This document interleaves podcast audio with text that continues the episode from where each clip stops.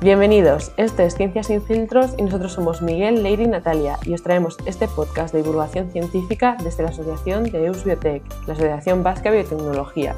Hoy os vamos a hablar de pseudociencias asociadas a la fisioterapia. Bien, bueno, pues vamos a meternos en el tema. Por propia experiencia estamos ya acostumbrados que junto al nombre de fisioterapia en muchas clínicas esté acompañado con otros nombres como quiropráctica, osteopatía, acupuntura. Pero bien, aunque mucha gente piense que esto está validado por la ciencia, estas no son prácticas comparables a la fisioterapia, son pseudociencias. Bien, como creo que esta es la primera vez que hablamos de pseudociencias o pseudoterapias en este, en este podcast, vamos a hacer una pequeña introducción. Al final son eh, aquellas afirmaciones, creencias o prácticas que es presentada como científica o, o fáctica, pero es incompatible con el método científico. Para que nos entendamos, son todas aquellas terapias que te prometen que te pueden curar todo, cosas muy dispares, cáncer, un corte, y además se suele ir mezclado con una energía, algún tipo de energía que reconduciéndola o haciéndole algo es capaz de curarlo todo. Una forma de detectarlas, además de que hablen de energía, es que sean capaces de curarlo todo. Esa para mí son las dos claves. No sé qué opináis vosotras. Estaba pensando en alguna pseudociencia que no llama a la curación, porque a veces las pseudociencias no son siempre pseudoterapias. Están la biodinámica para las plantas o para crecer plantas y este tipo de cosas que también son pseudociencias que visten un ritual un poco raro de una forma adecuada de hacer plantaciones. Entonces, no solo estamos, en este sí que vamos a hablar de pseudociencias que son pseudoterapias, pero también hay pseudociencias que no lo son, aunque no sean tan dañinas para nuestra salud. ¿No? ¿O me estoy equivocando? Al final, como decía mi madre, si vale para todo, no vale para nada. Pero sí, también hay, más pseudociencias aplicadas a otros campos. En el caso de la biodinámica, estaría bien dedicarle algún episodio. Y ahí nos meteremos a hablar un poco del amigo Hitler y, todo eso, y todas esas movidas. Ya hablaremos. Bien, pero ¿qué es la fisioterapia? Bien, pues es una disciplina para la cual se requiere formación universitaria, es decir, un grado de cuatro años, y que sus funciones están recogidas en la Ley de Ordenación de Profesiones Sanitarias. Consiste en el tratamiento terapéutico y de rehabilitación sin usar la farmacología, para diagnosticar, prevenir y tratar dolencias agudas o crónicas. Para esto lo que se hacen son ejercicios terapéuticos, técnicas manuales como estiramientos o masajes, y en algunos casos se usan agentes físicos, como electricidad, ultrasonidos o temperatura. Al final, el objetivo de la fisioterapia es facilitar el desarrollo, mantener y recuperar la máxima funcionalidad y movilidad de las personas, sin el hándicap de no poder usar farmacología. Al final, esto es una disciplina médica con un trasfondo científico en el que se han demostrado los resultados y tiene una explicación que avalan los métodos que usan. Ciertamente, en los últimos años se ve como un área médica algo denostada, puesto que podríamos decir que no es algo, no, trata dolencias que sean eh, obligatorio tratar, no es un área muy esencial, digamos. Lo de esencial o no habría que preguntárselo a los pacientes, pero lo que queremos dejar claro es que la fisioterapia sí que es ciencia, sí que es parte de la medicina y que no estamos hablando de que la fisioterapia no lo sea. Vamos a hablar de cosas asociadas a la fisioterapia que no son ciencia. Aún así es una disciplina médica que se tiende a mezclar bastante con pseudoterapias. ¿Y esto por qué puede ser debido? Bien, pues investigando y leyendo entrevistas y foros, yo he llegado a la conclusión, esta es mi opinión, que tiene pinta de que los procedimientos y técnicas que usan a veces son bastante limitados para algunos problemas bastante graves que intentan tratar como el dolor crónico. A esto se suma que es una parte de la medicina digamos que usa técnicas poco especializadas, que no tiene un gran desarrollo científico como podría ser la oncología, donde como están limitados a usar farmacología, están limitados a eso, a técnicas manuales que digamos el avance o el estudio no es tan puntero. Al final también en el grado no se profundiza mucho en temas de patologías y los problemas desde el punto de vista bioquímico o neuronal o fisiológico, lo suficiente a mi parecer, y se centran más en tratamientos y metodologías. Esto puede hacer que a los profesionales les falte el espíritu este científico crítico. Y además también han sido relegados a clínicas privadas, no tienen tanta, en nuestro país, en nuestro caso, no tienen tanta presencia en el ámbito público, en hospitales, donde se podrían mezclar con otras disciplinas. No sé qué opináis al respecto. Es verdad que en España la fisioterapia está un poco restringida a los, a los hospitales de mayores en los que están tratando problemas de cadera y se hacen tratamientos en grupo, digamos, o, de una persona en particular, o para daños. Para que te manden al fisio, después de hacerte un daño, has tenido que pasar por una resonancia, que te digan que te has roto algo, después cómo tienes que arreglarlo. Están como un apoyo a tu, a tu avance, ¿no? Un poco. O sea, que están muy relegados a eso y que hay muchas veces en las que tú deberías ir a un fisio y que la sanidad pública no te va a mandar al fisio. Si tú vas al médico con dolor de espalda, muchas veces pues, te van a decir, vale, tienes lumbago, pero no te van a mandar al fisio de la sanidad pública a que te den un masaje o a que te ayuden en ese sentido, sino que te van a dar una inyección o una pastilla y pues que se te baje la hinchazón o lo que tengas y sigas hacia adelante.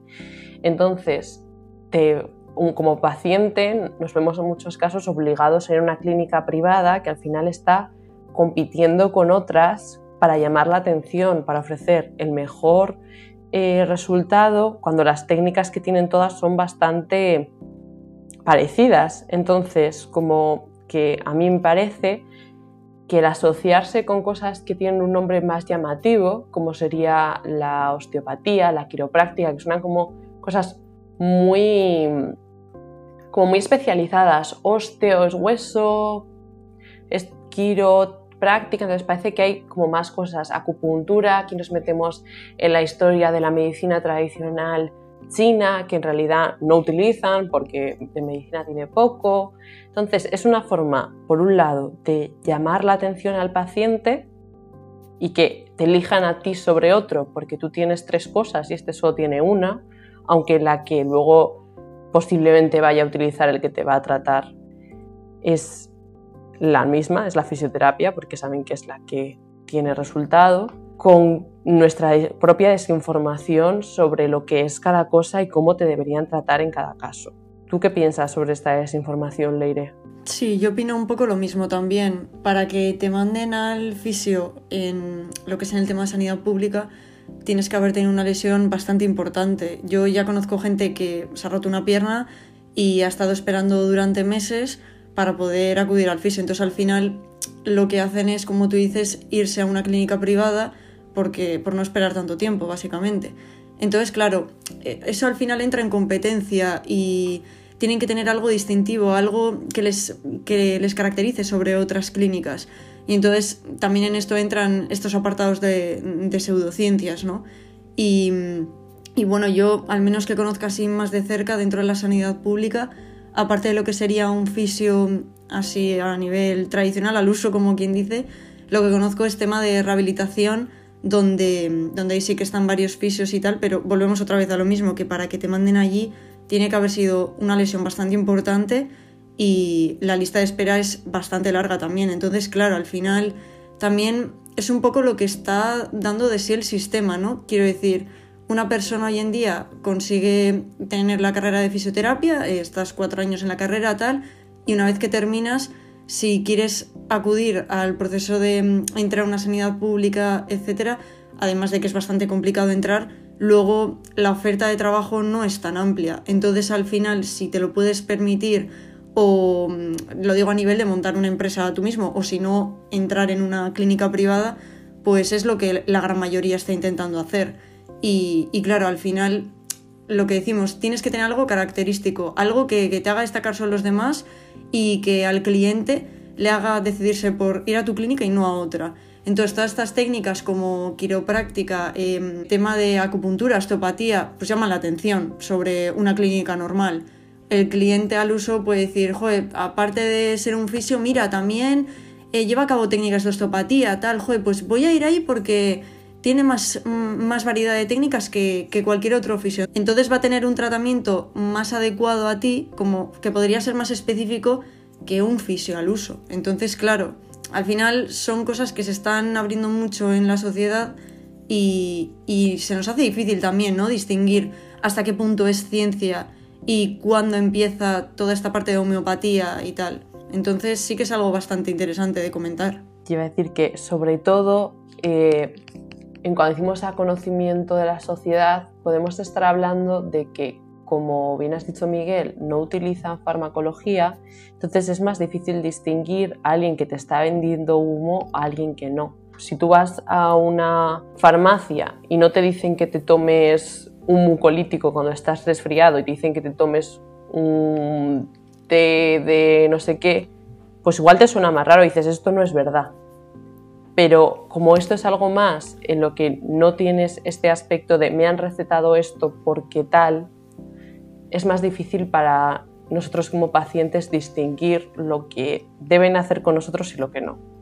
Eso es. Tú imagínate para una persona de a pie que no tenga mucha base científica, em, no sé, que vaya al fisio y que le diga, voy a utilizar esta técnica tal y te voy a aplicar ultrasonidos Vale, tenemos eso por un lado y por otro lado tenemos una persona que, te aplicaría acupuntura. Entonces, a ti, o sea, ¿hasta qué punto eres capaz de, diferenciar? Sí, de diferenciar las dos técnicas, de decir, esta sirve y esta no sirve, ¿y por qué no sirve? Eso es, eso es, que por qué una es tan diferente y por qué la otra no. Lo que tú dices, o sea, al final, si tú vas al médico y te receta un antibiótico y luego vas a la farmacia y en vez de darte un antibiótico te da no sé, un caramelo para, calmar la tos, pues entonces, claro, dices, a ver, esto no creo que me vaya a hacer el mismo efecto. Pero claro, con estas otras dos técnicas que hemos comentado, pues es que tampoco sabes hasta qué punto es tan diferente del otro. Entonces aquí es donde entra esa complejidad de diferenciar bien qué es pseudociencia y qué es ciencia como tal. Sí, además, otro dato que es interesante o perturbador, según lo veas, es que alrededor de la carrera de fisioterapia, se ofertan muchos cursos con este tipo de pseudociencias y formaciones, digamos, extracurriculares. Vamos a hablar un poco de estos tipos de pseudociencias. Al final hay muchas y por falta de tiempo vamos a centrarnos sobre todo en la quiropráctica y la osteopatía.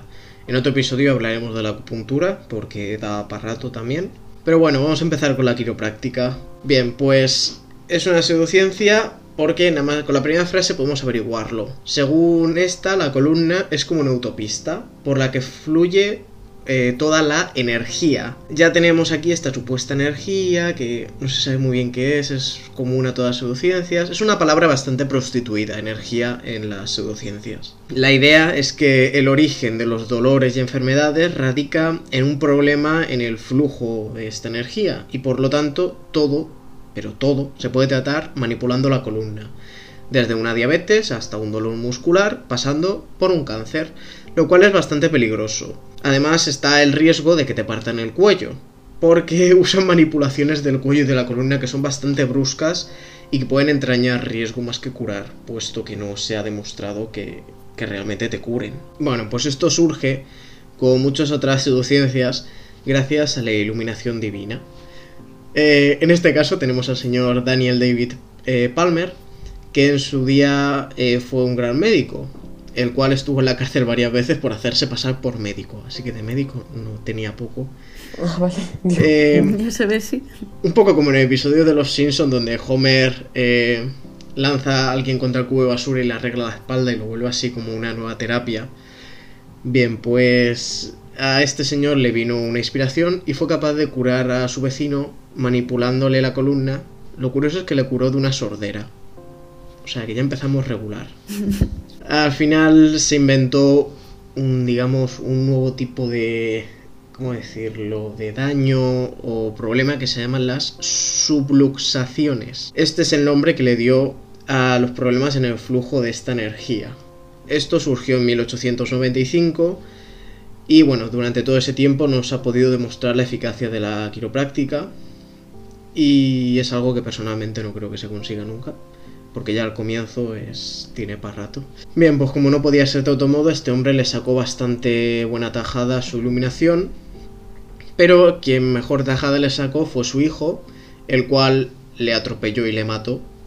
Y con su padre muerto, el hijo se dedicó a hacer buena campaña publicitaria, supo vender muy bien la creación de la escuela de quiropráctica y vendió demás cachivaches que es obligatorio que tengas para hacer quiropráctica, porque si no, no eres y además es típico, eso que decíamos antes, le gusta imitar la ciencia. Entonces es típico que las personas que son quiroprácticos, digamos, entre comillas, pues les otorgan títulos por la escuela de quiropráctica que son bastante similares a los doctorados o al tema de los médicos. En este caso, se les pone delante del nombre bs.d.c. Como a los doctorados se les pone ph.d. o a los médicos en en el mundo anglosajón se les pone M.D. Eso lo han copiado y suelen tener eh, diplomas bastante parecidos o ostentosos, donde hacen alusión a que son quiroprácticos. Sobre esta pseudociencia no hay mucho que decir. Lo único eso, que es peligroso porque te dice que te puede curar de cosas que no pueden. Y el tema del partir cuellos, pues suena un poco a coña, pero ha pasado. Y ahora vamos con la osteopatía. ¿Qué pensáis de esta, chicas? ¿Creéis que será parecido o qué? Pues sí, la verdad, pienso que va a ser parecido, pero esta energía pues estará en todos los huesos y no solo en la columna vertebral. La verdad es que tiene pinta, ¿eh? De que va a ser algo así. Pues sí, también habla de energía, como no podía ser de otra manera. Bien, pues en este caso se creó también por iluminación divina de un hombre, el cual en este caso sí que era médico, pero bueno, tras lo que vio en la guerra de secesión y la muerte de sus hijos por meningitis, decidió renunciar a la medicina tradicional y en este caso pues creó un sistema de manipulación de los músculos que era capaz de curarlo todo. En este caso, aunque se llama osteo y hace alusión a los huesos, defiende que en los huesos, músculos y tejido conectivo, es decir, todo aquello que nos sujeta, eh, forman un entramado por el que circula esta famosa energía. Voy a acabar pensando que esta energía es la sangre. Podría ser, pero básicamente esta energía es liberada con estas manipulaciones que se hacen en la osteopatía, haciendo desaparecer el problema. Es decir, digamos que la energía la tienes atascada, te hace un masaje, se libera energía, curado pero curado no de un dolor muscular, de lo que sea, de lo que se te ponga por delante. En este caso, las técnicas que usan de manipulación son bastante similares a las de la fisioterapia, pero sin ningún sentido. Entonces, bueno, aquí sí que es verdad que se puede mezclar o confundir con la fisioterapia. Hay otras dos vertientes de la osteopatía, además de esta de la que he hablado, que es, de la, es la visceral y la craneal.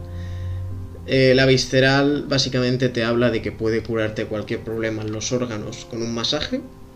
Y la craneal es que te puede curar cualquier problema de salud manipulando los huesos del cráneo. No me estarás diciendo que mueve los huesos del cráneo, ¿no? Espero que no, porque para eso haría falta un martillo. Voy a deducir que hacen lo típico que te das así un masaje en la cabeza que da gustito y poco más. Vale, vale. Qué susto. Bien, y ya para finalizar, voy a hablar ahora un poco de, no de tanto una pseudoterapia, sino de un pseudo tratamiento, digamos. Bueno, seguro que estáis acostumbrados o ya habéis visto gente que sale de estas clínicas con tiras de colores, espada, espadadrapos de colores. Bien, pues su nombre es Kinesiotapping. Y son fantásticas y súper útiles. Porque eh, son cintas de colores que no solo alivian dolor, también son tónicos, relajante antiinflamatorio, mejoran la circulación, ayudan a curar articulaciones, los músculos. Eh, bueno, si no os habéis dado cuenta, eh, como hemos dicho antes, algo que lo cura todo no vale para nada. Y este es el caso. Además de todo lo que he dicho, tienen un largo etcétera de propiedades. Por si esto os parece normal que algo tenga tantas propiedades, os diré que su base es la cromoterapia. Que bueno, la cromoterapia es una pseudociencia en la que se sostiene que la luz de color o los entornos que tienen determinados colores son útiles para el tratamiento de enfermedades o curar la salud. Es decir, estamos ante una pseudociencia o algo fraudulento. Realmente se ha comparado, por si hacía falta, porque ya viendo la base no creo que hiciera mucha falta, pero aún así se ha comparado y se ha visto que no vale para nada, realmente. Pero son bastante caras y oye, se saca buena tajada. Oye, pues sí que ha habido una época, ahora ya no tanto, pero yo recuerdo una época que mucha gente, pero mucha gente, llevaba de estas tiras en la espalda, en los tobillos, en los brazos, y eso que, vamos, parecía una maravilla, una fantasía. Ya hasta no mucho después fue cuando me di cuenta y eso conocí bien esto de que no, no tenía un gran efecto, pero vamos, que lo llevaba mucha gente, estaba muy arraigado eso. Sí, esto tuvo un poco como el boom en el episodio de mascarillas, que acabamos hablando un poco de las mascarillas de rejilla, pues esto también tuvo su boom y aún así se sigue viendo. Recuerda, a mí me recuerda, por ejemplo, al tema este de las pulseritas del equilibrio, las Power Balance. Qué fantasía esas pulseras también, ¿eh? Te ponías una pulsera. Que es otra pseudociencia, ¿no? Claro, claro. Si no me equivoco. es que era una maravilla eso, ¿eh? Te prometíamos mantener el equilibrio un montón de, efectos positivos. Digo, a ver, no puede ser. O sea, yo me acuerdo que algún familiar la tenía y vamos, sí, sí, te voy a coger una porque viene súper bien tal. Y yo, a ver, no me cuadra. O sea, ¿cómo que esa pulsera me va a hacer todo eso? Me recordaba como los anillos estos que te decían en qué estado de ánimo estás cuando cambian de color, pues igual. O los collares. Eso es. Que siempre estaban del mismo color porque siempre hacía la misma temperatura. Qué raro, ¿no? Claro, qué raro, ¿eh? Fíjate. Al final estas cosas tienen detrás una muy buena campaña de marketing. Y como son así de colorines, entran bastante por los ojos, no es la típica venda fea blanca. Pero bueno, que al final eso tiene un boom.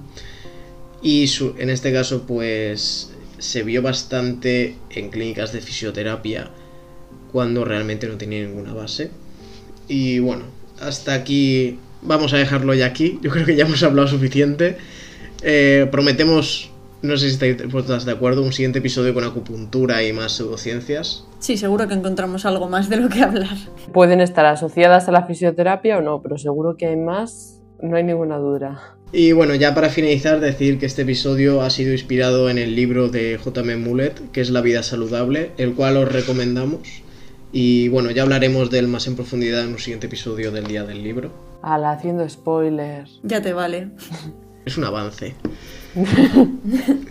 Como siempre, nos podéis encontrar como arroba eusbiotech en Instagram, Twitter, Facebook y LinkedIn. Y en la descripción os dejamos nuestro correo electrónico para que os contactéis con nosotros para preguntar dudas, si queréis que hablemos de algo, si hay alguna pseudociencia a la que hayáis oído hablar o alguna terapia que no sepáis si es ciencia y, queréis que lo miremos, para que nos la hagáis llegar y lo tendréis en los siguientes podcasts. Muchas gracias por escucharnos y os esperamos en el siguiente episodio. Es que recasco en chuta a ti, que te arte.